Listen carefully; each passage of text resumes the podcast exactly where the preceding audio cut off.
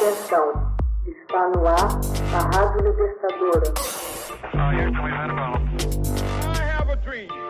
Começa agora o Hoje na História de Ópera Mundi. 1944. Churchill e Stalin se reúnem para definir futuro dos Balcãs. Em 10 de outubro de 1944, em Moscou, o primeiro-ministro britânico Winston Churchill e o líder soviético Joseph Stalin selam em uma reunião tete a tete a sorte dos países balcânicos após a queda do Terceiro Reich alemão.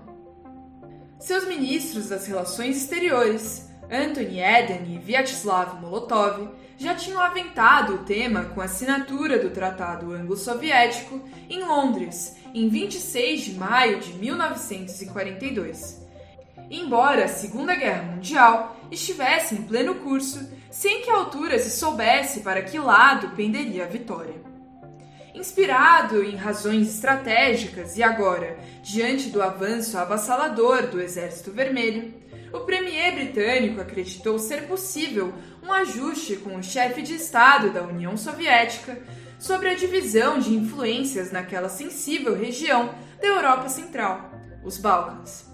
O objetivo central de Churchill era manter a Grécia dentro da esfera ocidental, a despeito da influência substancial que lá adquiria o Partido Comunista.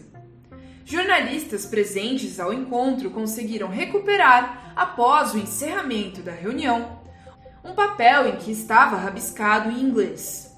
1. Um, Romênia, Rússia, 90%, outros 10%. 2. Grécia, Grã-Bretanha, em acordo com os Estados Unidos, 90%, Rússia, 10%. 3. Iugoslávia, 50%, 50%.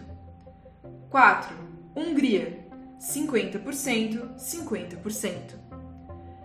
5. Bulgária, Rússia, 75%, outros 25%.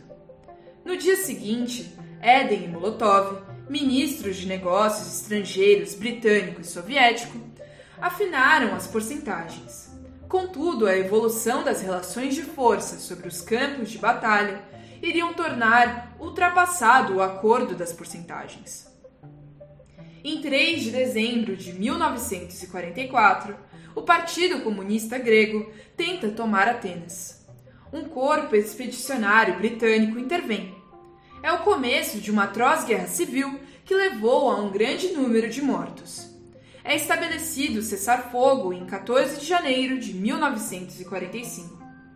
Desassistidos pela União Soviética, os comunistas são esmagados. A vitória recai sobre os partidos pró-ocidentais. Na Iugoslávia, ao contrário, coube ao comunista Joseph Broz Tito, chefe dos partisans, a principal força combatente contra o invasor nazista, reter em suas mãos plenos poderes. A Hungria e a Romênia, libertadas do jugo nazista pelo Exército Vermelho, iriam compor o bloco socialista da Europa Oriental, sob a hegemonia soviética. Quando se inaugurou a Conferência de Yalta em 4 de fevereiro de 1945, pouco antes da capitulação do Terceiro Reich alemão, Stalin já ocupava a Europa Central e boa parte da Alemanha. Hoje na História é uma produção de Ópera Mundi, baseada nos textos de Max Altman, com locução e adaptação de Paulo Orlovas e edição de Laila Manoel. Você já fez uma assinatura solidária de Ópera Mundi? Fortaleça a imprensa independente. Acesse www.operamundi.com.br/apoio são muitas opções.